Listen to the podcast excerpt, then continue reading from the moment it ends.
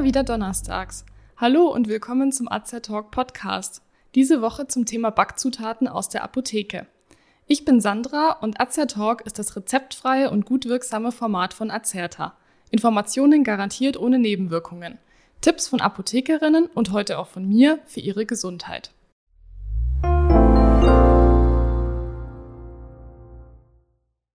Die Weihnachtszeit naht und damit auch die Zeit für kreatives Backen daheim. Wenn man an die Weihnachtsbäckerei denkt, hat man direkt den Duft von Zimt, Sternanis, Bittermandel oder Rosenwasser in der Nase. Zimt, Rosenwasser, Pottasche, Hirschhornsalz oder Tonkabohnen sind Bestandteile zahlreicher Rezepte.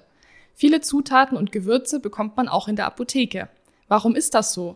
Kann die Apotheke neben Tipps für ein Lieblingsplätzchenrezept weitere wichtige Hinweise zur einen oder anderen Zutat geben? Tatsächlich wurden diese Zutaten früher ausschließlich in Apotheken verkauft, denn verbunden mit dem Erwerb war die wichtige Information zu den Dosierungen der Gewürze, die damals noch nicht von giftigen Inhaltsstoffen befreit werden konnten. Auch heute gelten bei manchen Gewürzen Höchstmengen, die nicht überschritten werden sollten. Erfahren Sie mehr in unserem heutigen Beitrag. Viele weihnachtliche Gewürze haben neben ihrem leckeren Duft oder guten Geschmack auch eine pharmakologische Wirkung. So zum Beispiel der Zimt, ein Gewürz, das in der Weihnachtsbäckerei nicht fehlen darf und das als eines der ältesten Gewürze überhaupt gilt. Im Handel findet man Zimtstangen, gemahlenes Pulver und getrocknete Zimtblüten. Echter Zimt wird aus der getrockneten Rinde, genauer aus der Schicht zwischen Borke und Mittelrinde gewonnen. Er stammt vom Ceylon-Zimtbaum aus Sri Lanka. Daneben gibt es auch noch den etwas schärferen Cassia-Zimt, lateinisch Cinnamomum cassia, der hauptsächlich in China wächst. Der charakteristische Duft rührt von den Zimtölen her, deren Hauptinhaltsstoff das Zimtaldehyd ist. Man kann die beiden Zimtarten anhand weiterer Inhaltsstoffe unterscheiden. Ceylon-Zimt enthält neben dem Zimtaldehyd flüchtige Bestandteile wie Eugenol, Safrol und Zimtsäure. Der Cassia-Zimt enthält Kumarin. Bei übermäßigem Verzehr von Kumarin können gesundheitliche Risiken auftreten, die sich zunächst in Kopfschmerzen, Übelkeit und Erbrechen oder Schwindel äußern können. Das Bundesamt für Risikobewertung BfR hat darum die tolerierbare Tagesdosis Kumarin auf 0,1 Milligramm pro Kilogramm Körpergewicht festgelegt. Aus Kostengründen wird in der Lebensmittelindustrie meist der günstigere Cassia-Zimt mit einem höheren Anteil an Kumarin verwendet. Ich möchte Ihnen aber nicht den Genuss von Zimtsternen vermiesen. Sie können sich für Ihre Weihnachtsbäckerei zur Zimtsorte in Ihrer Apotheke informieren lassen und Zimt maßvoll verwenden.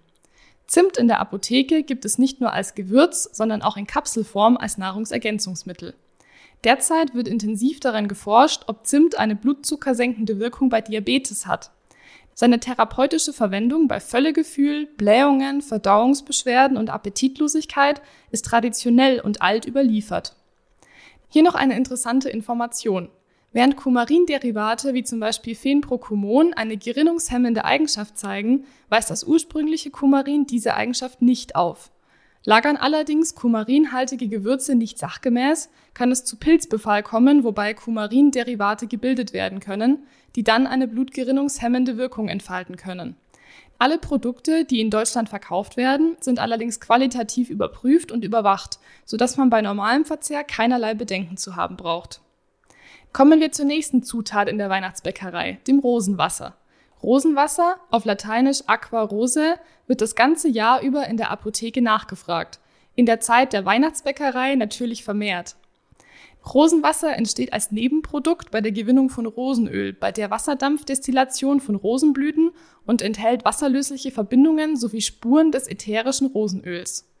Wie jedes wässrige Produkt ist es anfällig gegenüber bakteriellen Verunreinigungen und deshalb meist konserviert. Achten Sie darauf, dass Sie angebrochenes Rosenwasser zeitnah aufbrauchen. Verwendet wird Rosenwasser zur Aromatisierung von Speisen, vor allem aber zur Herstellung von Marzipan. Ein klassisches Rezept für Marzipan besteht aus Mandeln, Zucker und Rosenwasser. Aber auch äußerlich wird Rosenwasser verwendet, und zwar als beruhigendes, befeuchtendes Hautwasser. In vielen Lebkuchenrezepten findet man als eine wichtige Zutat das Hirschhornsalz.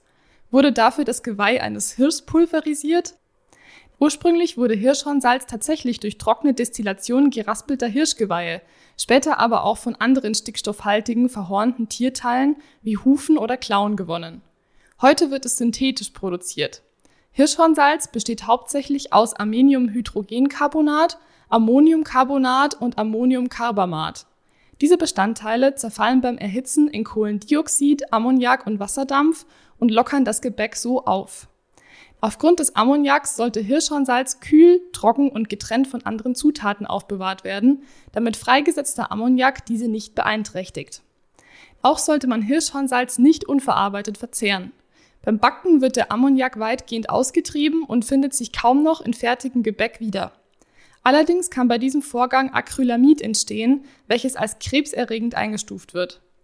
Zwar ist Hirschhornsalz ohne Mengebegrenzung als Zusatzstoff in Lebensmitteln zugelassen, man sollte es jedoch nur in Maßen und nicht zu häufig verwenden. Die typische Würze von Lebkuchen und Spekulatius entsteht aber nun einmal durch das Hirschhornsalz, darum darf dieses Gewürz einfach nicht fehlen. Und was war noch einmal Pottasche? Chemisch gesehen handelt es sich bei der Pottasche um Kaliumcarbonat, ebenfalls ein Backtriebmittel, wie das eben schon genannte Hirschhornsalz. Ihren Namen erhielt die Pottasche durch die ursprüngliche Gewinnung aus der Pflanzenasche, die mit Wasser ausgewaschen und anschließend in Pötten eingedampft wurde. Heute wird auch sie auf chemischem Wege hergestellt. Kaliumcarbonat hat keinen Eigengeschmack und ist gesundheitlich unbedenklich. Interessanterweise lässt Pottasche Teige wohl eher in die Breite als in die Höhe gehen, was sich für flache Plätzchen gut eignet. Achten Sie bei Ihrer nächsten Plätzchensorte doch einmal darauf. Wenn wir gerade von den Backtriebmitteln sprechen, wussten Sie, dass Dr. Oetker Apotheker war? August Oetker übernahm 1891 eine Apotheke in Bielefeld. Im dortigen Labor experimentierte er mit Backpulver. Sein Vater war Bäcker, daher stammte vermutlich das Interesse an der Auflockerung und Optimierung von Backwaren. 1901 meldete Dr. Oetker ein verbessertes, länger haltbares Backpulver zum Patent an. Zuvor hatte der Chemiker Justus Liebig bereits mit Natron, also Natriumhydrogencarbonat und Säure experimentiert.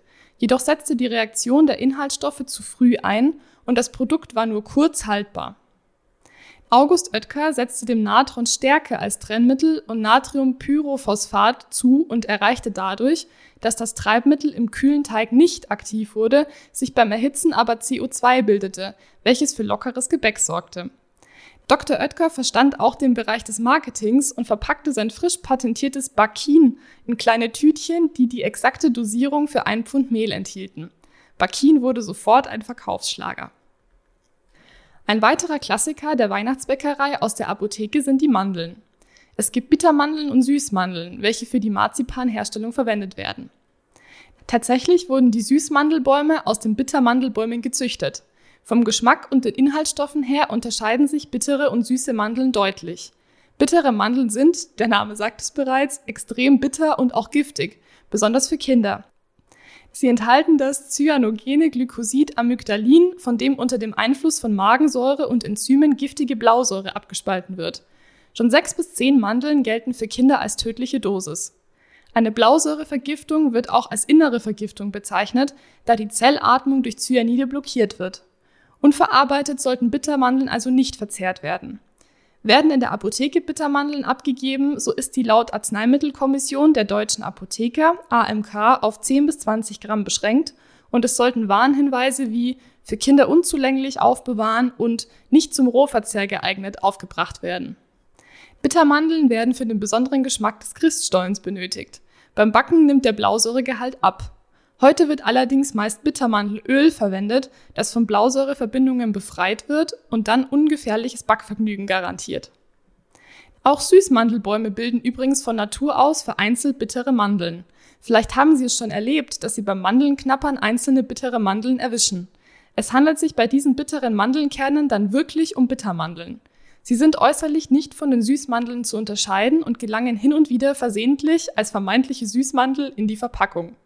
Eine einzelne Bittermandel führt zum Glück allerdings noch nicht zu einer Blausäurevergiftung.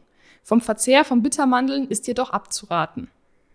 Sieht man optisch den Unterschied zwischen Bitter- und Süßmandel nicht, so ist der Unterschied zwischen der kleinen Frucht Anis und dem achtzackigen Stern Anis nicht zu übersehen. Die beiden Früchte stammen von unterschiedlichen Pflanzen ab, die sogar unterschiedlichen Familien angehören. Anis, auf Lateinisch Pimpinella anisum, gehört zur Familie der Doldenblütler. Sternanis, Ilicium verum, stammt aus der kleinen Familie der Sternanisgewächse. Auch geschmacklich unterscheiden sie sich.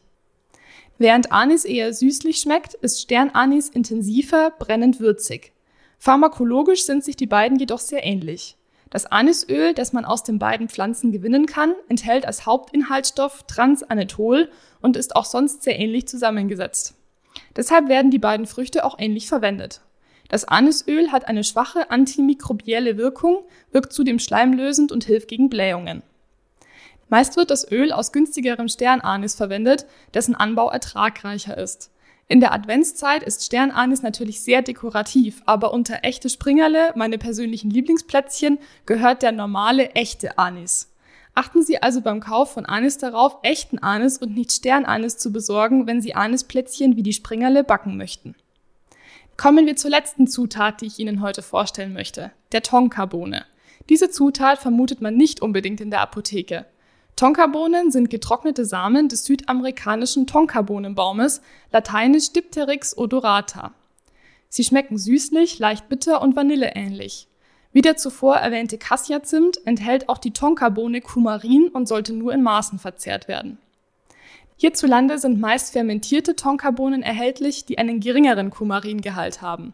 Außerdem verwendet man beim Backen nur kleine Mengen, die vorsichtig mit der Muskatreibe abgerieben werden. Wir hoffen, wir haben Ihnen mit diesem Beitrag Lust auf die Weihnachtsbäckerei gemacht. Fragen Sie doch einmal in Ihrer Apotheke nach Backzutaten. Vielleicht treffen Sie auf Mitarbeiter, die weitere interessante Tipps und neue Rezepte für Sie haben. Qualitativ sind Backzutaten aus der Apotheke jedenfalls kaum zu übertreffen. Wir wünschen frohes Backen, gutes Gelingen und vielleicht erinnern Sie sich währenddessen an die eine oder andere Information aus unserem heutigen Beitrag.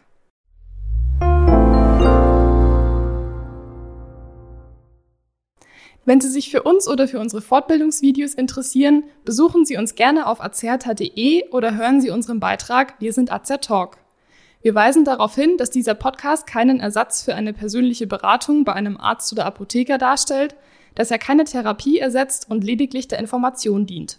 Thematisch erhebt der Beitrag keinen Anspruch auf Vollständigkeit.